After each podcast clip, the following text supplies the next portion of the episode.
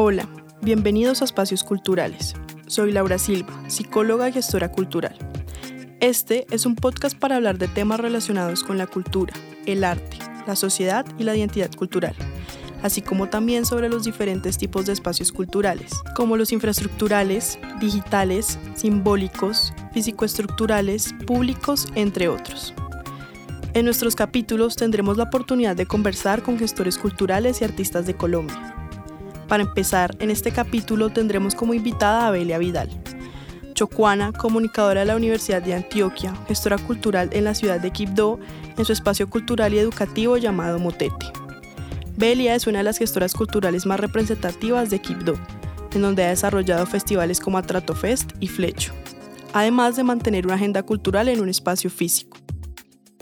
Motete está enfocado en promover el desarrollo de pensamiento crítico, autónomo y creativo, para el ejercicio de ciudadanías activas en las familias de Chocó, a través de la promoción de la lectura, la escritura, el arte y la cultura. Esta entrevista se llevó a cabo en la ciudad de Quibdó en el marco de una investigación sobre espacios culturales del Pacífico colombiano.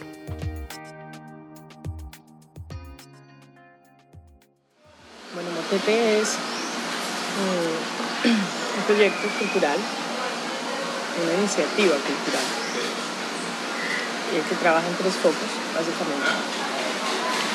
Eh, promoción de la lectura, eh, agenda y gestión cultural y cultura gastronómica. Entonces nosotros hacemos todo eso, esos tres focos son el camino para trabajar por nuestro fin último, que es el desarrollo del pensamiento crítico nosotros creemos que nuestras comunidades eh, necesitan desarrollar el pensamiento crítico, más que nada. Hay una oferta de muchas cosas, proyectos sociales, de proyectos culturales, eh, hay una gran oferta de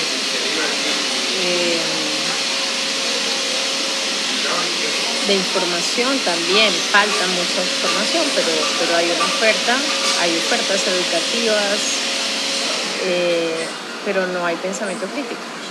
La gente recibe y recibe y no se cuestiona y no cuestiona.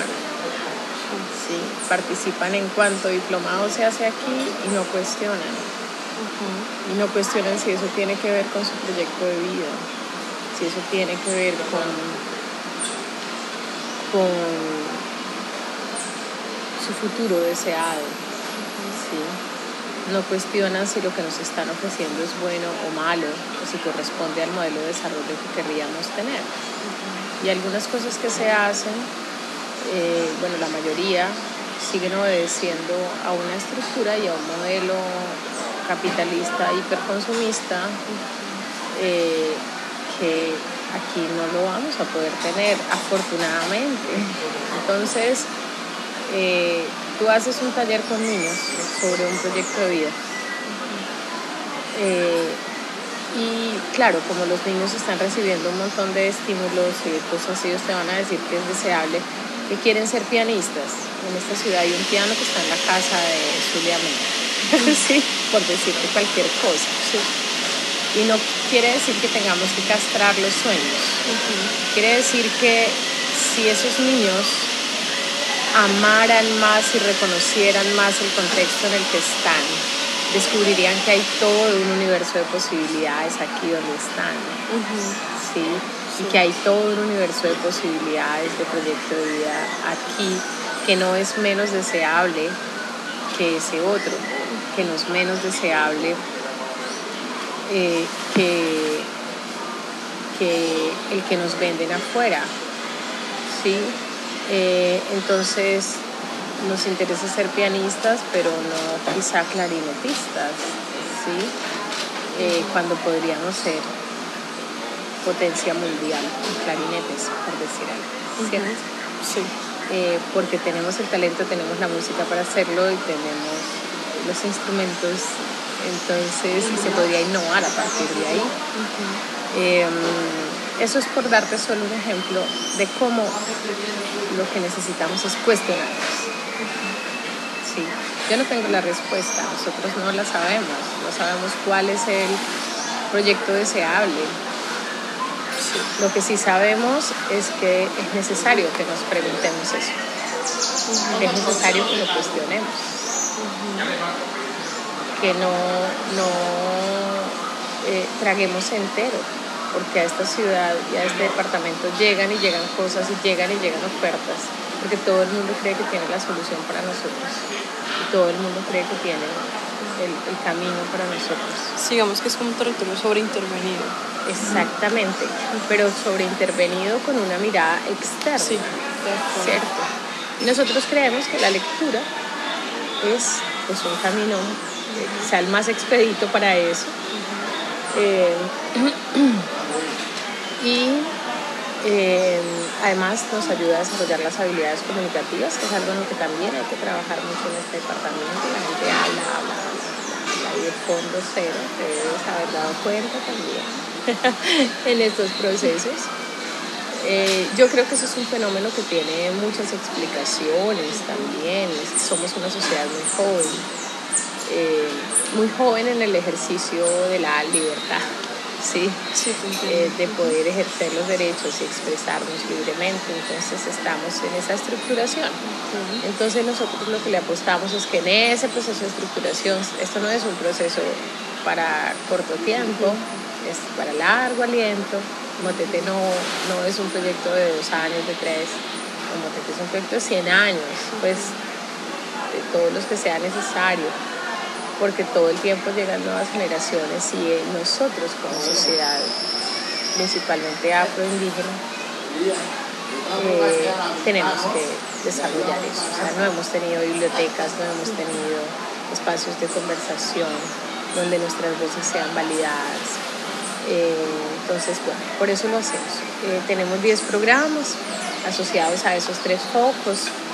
Eh, el programa de lectura Selva de Letras, que es donde están los clubes de lectura, el café cultural, un programa que se llama Musa Paradisiaca, que es donde hacemos la torta y otros productos alimenticios derivados de productos locales eh, y pues los servicios de refrigerio que lo que hacemos es que se adapten a las necesidades de los públicos que, trabajamos, entonces para enveras, entonces desarrollamos recetas que tengan. Bueno. Los festivales que son Flecho, la fiesta de la lectura y escritura del Chocó y el Atraco Fest, eh, que se está desarrollando ahora pues por primera vez. Eh, tenemos otra línea que es la escuela, que es el trabajo que hacemos con instituciones educativas. Ahí tenemos el proyecto IFEMELU y el proyecto del Club de Maestros, que lo hacemos con el Banco de la República. Eh, tenemos la biblioteca. Eh, tenemos una colección de unos 3.000 ejemplares más o menos. tenemos una bote tienda tienda de objetos artesanales y de diseño. Eh, tenemos un programa que llamamos otros proyectos culturales porque hay otras cosas que hacemos que no son exactamente, no se asocian directamente con esto, aunque son muy pocas. Y, o que tienen de todo. Entonces tenemos que ponerlo como en otro proyecto cultural porque no es exclusivamente de uno de los programas. Y em, la agenda cultural, ¿sí? que se desarrolla o bien en el café o bien en cualquier Entonces, eh, ese es nuestro proyecto que existe desde 2016. Eh, tuvimos un, espacio cultural hasta eh, hace dos meses, un mes, no sé, un mes quizá. Y ahora vamos a estar en la Biblioteca del Mega Colegio Mía y más o menos en octubre o noviembre tendremos nuevamente un café que está por decidirse el lugar. Entonces, vamos, ya no va a ser un solo espacio, sino dos y probablemente más porque, bueno, ahí estamos en unos, en unos procesos que nos van a permitir generar otros espacios culturales en algunos barrios. Fueron 30 meses vertiginosos, terribles, terribles en el sentido de que nosotros no teníamos más vida que ese espacio. Evidentemente hay un déficit, o sea, los ingresos no se compensaban con los egresos, pero nosotros eh, sabemos que eso es una etapa y que íbamos a construir algo diferente. nosotros eso lo tenemos claro, es un camino. En algún momento no cercano, pero vamos a llegar al punto de equilibrio como organización y como eh, proyecto económico también. Y de todo el tiempo que estuviste, bueno, y que ahora sigues trabajando en el tema de cultura aquí, ¿qué ha sido lo más positivo? O sea, lo que tú crees. Pues todo, yo creo que quizá lo más positivo es el encuentro. Nosotros hacemos esto para generar espacios de encuentro, porque en el encuentro es también donde se desarrolla el pensamiento crítico. Entonces, nosotros leemos, ¿sí? Pero nos encontramos. Yo no sé si tú me viste ayer trabajando con los niños. Eh, no. Bueno, ayer vinieron varios niños de nuestros clubes de lectura a la Trato Fest. Entonces ellos hicieron eso, hicieron una lectura de la exposición de fotografías, hicieron lecturas del libro, participaron en los talleres y, y luego nos sentamos a conversar. Entonces nos encontramos alrededor de la Trato Fest. Y ahí nos hacemos preguntas. ¿sí? Cuestionamos lo que estamos recibiendo, lo que estamos viendo, lo que estamos, em, lo que estamos construyendo, lo que, la interacción que tenemos, no sé, y, lo que estamos escuchando. Entonces, eh, lo que ha sido Motete es un generador de espacios de encuentro. ¿Sí? La gente que llega a encontrarse alrededor de la música, la gente que llega a encontrarse alrededor de una película, te guste o no te guste, no importa. ¿sí? la gente que llega a Flecho, la gente que llega ahora a la Trato Fest, eh, la que llega a los clubes de lectura, los padres que llevan a sus hijos, es encontrarnos. En ese encontrarnos nos reconocemos, en ese encontrarnos nos escuchamos, en ese encontrarnos nos hacemos preguntas, que es cómo se desarrolla el pensamiento crítico. Tener un espacio donde irte a tomar un café en calma, y además un buen café sí, sí, sí, es em, importante.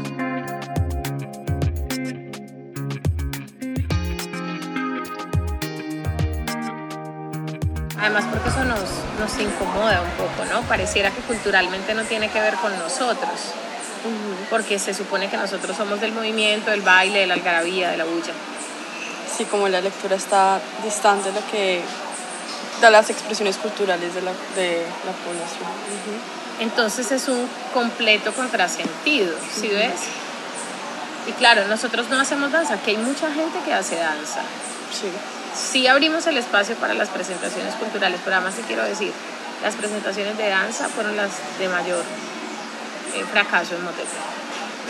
Pues nosotros nunca consideramos un fracaso que vaya una sola persona, pero fueron las de menor público siempre, porque nos gusta bailar no ir a ver a nadie bailar, solo en los videos, ahí somos felices viéndolo en el celular. Pero nadie iba, iban extranjeros a ver bailar a los chicos. Si no hay como una disposición para la apreciación. No hay disposición para la apreciación, es un absoluto desastre. Te voy a decir, yo puedo contar cinco músicos que fueron a ver otros músicos, ni uno más. Si no iban a tocar ellos, nunca iban. Nunca iba un músico a ver tocar a otros músicos. Nunca va un músico a ver un concierto de los chicos de batuta. A ver un concierto de coro. No vi a los actores de teatro yendo a ver a los clowns que se presentaron en Motete. Vinieron unos artistas clown de Francia. No había un solo actor viéndolos. Vino un mago, no había un solo humorista viéndolo, de los que hacen humor en esta ciudad. Pero entonces el camino es largo. ¿Cómo hacer entonces que la gente consuma arte acá desde sus como desde una forma más propia? o si no necesariamente hay que, la gente debe aprender a apreciar el arte como se hace en otras ciudades. Me parece muy interesante tu pregunta. Ah, bueno, porque te voy a decir algo más. Nosotros nunca damos transporte para que nadie venga a un evento. Entonces tú aquí ves muchos procesos llenitos de gente porque hay refrigerio y hay transporte, ¿sí? sí. Entonces no es que estén no es que la gente venga porque, ay, yo voy a ir a ver esto. Antes nosotros logramos algo y es que sí formamos un público pequeño, pero sí había un público que se fue acostumbrando a ir a las cosas de Moteta. Bien, yo creo que hay que combinar las cosas, Laura. Porque justamente el modo en el que nosotros hemos apreciado la cultura es el que nos tiene distantes del pensamiento crítico. ¿Sí ves? O sea, si nosotros trabajamos por la construcción del pensamiento crítico y estamos hoy en un estado donde no lo hay, algo hay que hacer distinto. ¿Sí? O sea, es como que hemos bailado toda la vida, hemos eh, estado en la oralidad, ¿sí? Eh, en la música, todo eso es muy importante. Eh, tocamos, interpretamos, hablamos, no escuchamos. Sea, lo más importante de la precisión es la escucha, Laura. No hay pensamiento crítico sin escucha. Sí, sí y no hay crecimiento como sociedad sin escucha. Entonces no escuchamos a los candidatos y no nos preguntamos si nos sirve o no nos sirve. Entonces no cuestionamos el estado de la universidad, no nos detenemos a leer qué oferta para ver qué vamos a hacer realmente. Podrá ser muy blanco y podrá ser muy occidental y podrá ser muy lo que quieras. Pero estas cosas nos tienen confinados. El mundo está, a la larga nosotros, ¿por qué estamos luchando? O sea, ¿cuál es el punto de equidad? Igualarnos al resto del mundo.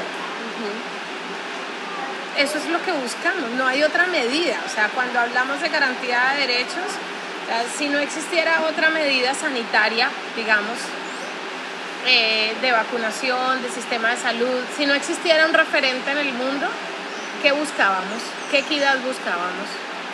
¿Sí? ¿Cuál es la que reclamamos? Llegar a donde están los otros, ¿cierto? Sí. Porque lo reconocemos como deseable. ¿Cuál es la medida de calidad de la educación? ¿Dónde están los otros? Unos otros, ¿cierto? Unos otros llámese Europa, unos otros llámese Bogotá, unos otros llámese otras universidades, otras instituciones educativas. Y nosotros se supone que trabajamos, trabajamos, trabajamos por llegar a donde están los otros, a lo que consideramos deseable, lo que consideramos calidad de vida. Pues resulta que ese mundo de los otros está escrito. Y ahí no se llega moviendo la cadera. Sí, con ese tema, eh, bueno, creo que he percibido que como el Pacífico está en un momento muy, donde está muy, muy sonado ¿no? en, los medios, para las ONGs, o sea, lo digo como yo que he trabajado en ese mundo donde más hay trabajo en este momento es para ir a, venir a trabajar en el Pacífico colombiano de parte de las ONGs sí, hay un momento muy mediático en este momento, sí, con el Pacífico colombiano. Y eh, lo que más resuena es la música y la danza.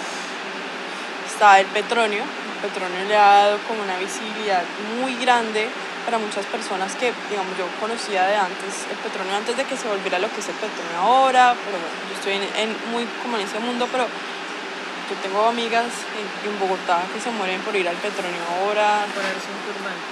sí, extranjeros que mueren, o sea, conocí una española y como yo le dije que yo era de Cali, el petróleo, y, o sea, ella no me hablaba de ninguna otra fiesta de Colombia sino del petróleo. ¿Cómo percibes eso? Porque yo sí, yo personalmente siento que hay sí una invisibilidad o de otras artes, otras expresiones que también produce la población del Pacífico, sea indígena, sea afro, mestizos, campesinos, como la escritura, como el cine, como la fotografía y como las artes plásticas también.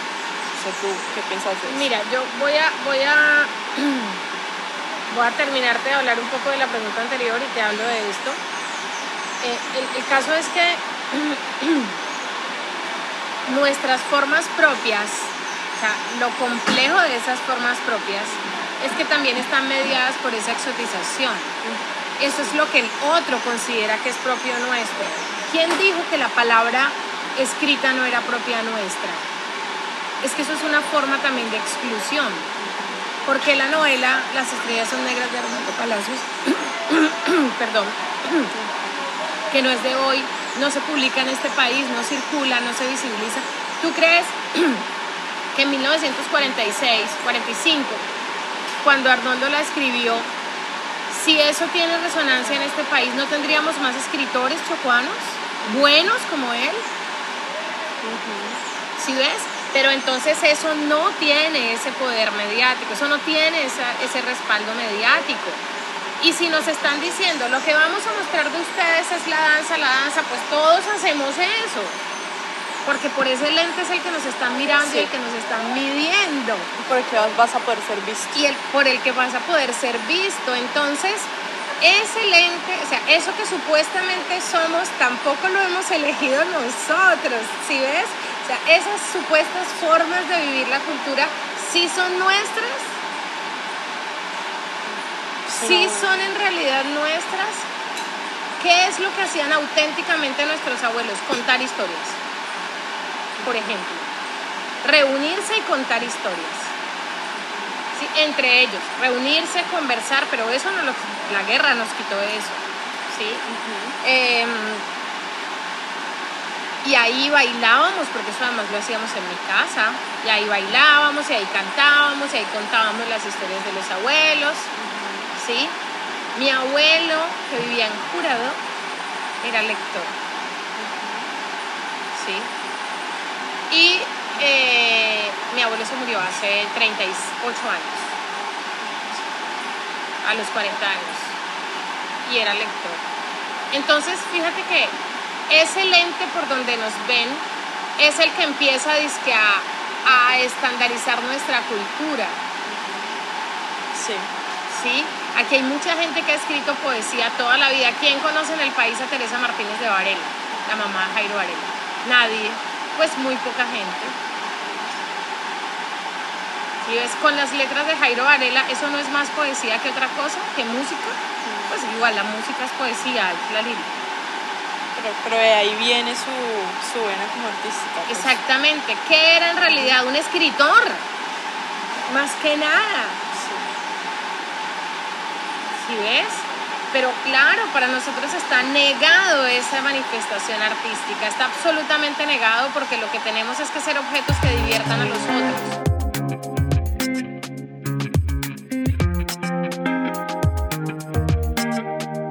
también me, genera mucho impacto porque en una película, que es una película de los años 20, no, 30, 40, de un pianista afro, no sé si la viste con, con este actor que ha ganado dos premios Oscar. Sí, Green Book. Green Book.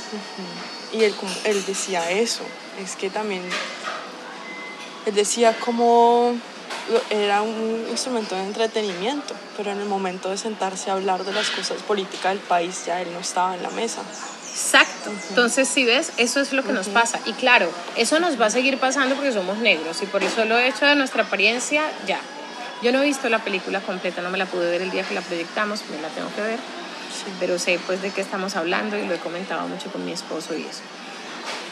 Eh, entonces, ¿qué pasa con el petróleo? A mí me parece yo creo en la libertad de disfrutar. Sí, yo creo en, en, eso y creo que todo, que hay gente que auténticamente ama nuestra música y que la disfruta. Pero a mí hay cosas que me, me enloquecen, te digo. Por ejemplo, que haya grupos, Laura, en un 80% de personas mestizas que se presenten en el petróleo y que interpreten versión libre la música del Pacífico. ¿Por qué? ¿Cuándo has visto un grupo de 80% de negros en el festival de, del bambuco o de cualquier otra cosa? Entonces, el poquísimo espacio que tenemos lo van a cooptar diciendo que ustedes son capaces de hacer una versión de lo nuestro, una versión libre de nuestra música. Claro que son capaces, pero háganlo en sus espacios, hagan una versión libre de la música del Pacífico. A mí no me choca yo creo que la cultura es dinámica todo el tiempo y todo el tiempo la gente está eh, creando, intercambiando. Yo no creo que todo sea apropiación cultural. No, no, no, yo creo en esa libertad. Hay una apropiación cultural que puede llegar a ser positiva, digamos. Sí, o sea, yo, se responsable. exacto, yo, yo creo en esa libertad. No le veo, no soy muy no me complico mucho la vida con eso. Eh, porque creo que de fondo no, no ganamos nada. O sea, y por el contrario, sí se podría crecer y se podría construir. Pero, ya que tú concurses con tu versión, o sea, cuando nosotros hacemos una, una yo qué sé, una versión eh, afro de el, el chucuchucu paisa. Y vamos y nos presentamos a un festival de música tropical. No, además estaría completamente negado. Nadie nos aceptaría. Nosotros tenemos que aceptar eso. Sí. Obviamente las condiciones del, del concurso no podrían decir sería terrible que dijera que no se permiten personas mestizas. No, no podríamos decirlo. Pero pero pues ahí esa es una de las cosas que a mí particularmente me cuestiona. Ahora, eso tiene mucho de exotización. Mucho. Mucho de exotización. Y pasa con Zampacho, y pasa con el Petronio, y pasa con otras cosas. Tiene mucho de exotización y tiene mucho de sexualización. Sí, sí. Sí. Y entonces, ¿qué pasa? ¿Eso es racismo? Yo vengo aquí porque me va a comer un negro con con un pene grande o una negra con el rabo grande. Y pues bailo chirimía eh, como loco y me enloquezco y tomo biche y me emborracho. Claro, porque como la comida y la vida es afrodisíaca. Exactamente. ¿Qué, qué, qué es eso? ¿Racismo? Sí. Pues porque estoy racializando las, la relación no estoy contigo porque tú me gustes como persona, sino porque tú eres una negrota. Entonces, ya, está racializado, ya es otra cosa. Eh, para mí la medida un poco es, Laura, eh, el, el asunto deliberado de blanquear las cosas, ¿sí? el asunto deliberado de, de usufructuarte de lo de los demás, ¿sí? sea el que sea. El asunto deliberado de ser la voz de los otros. Por eso a mí me aterra tanto esa cosa, es que la lista negra y esa, esa iniciativa es que el negro está de moda, unas peladas de Bogotá. Sí y han ganado espacio el que tú quieras. Y mucha gente negra validándolas y que se presenta a sus concursos y todo me aterra. Ellas a mí me han buscado por distintos medios, creo que ya se cansaron. Los ne lo negro está, sí, y están, tienen mucho boom, o sea, impresionante. Y nadie ha sido capaz de decirles en su cara el problema que tienen. El problema, para mí, yo se lo expliqué a alguien en Cartagena. El problema es esto. Una de las prácticas de opresión para cualquier grupo que ha sido oprimido es quitar la voz. Entonces, si tú, en nombre de defender a ese grupo oprimido o de luchar contra la opresión, también le quitas la voz, estás replicando la práctica. No importa que el fin sea ir en contra de la opresión. Por eso un hombre no puede liderar una organización de mujeres, una persona heterosexual no puede liderar una organización de personas homosexuales y una persona mestiza no puede liderar una iniciativa de personas o a favor de las personas Puede participar, claro que puede participar, por supuesto que puede participar. Puede ser un aliado. Puede ser un gran aliado y es importante, por eso los hombres deben ser aliados de las causas de las mujeres, los heterosexuales debemos ser aliados de las causas de los homosexuales. Y los mestizos que van cogiendo conciencia deben de ser aliados de las causas. Afro. Pero no pueden liderar nuestras causas, no pueden ser la voz. Especial agradecimiento a Belia Vidal por participar en esta entrevista. Síganos en redes como Espacios Culturales y en Instagram como espacios-culturales.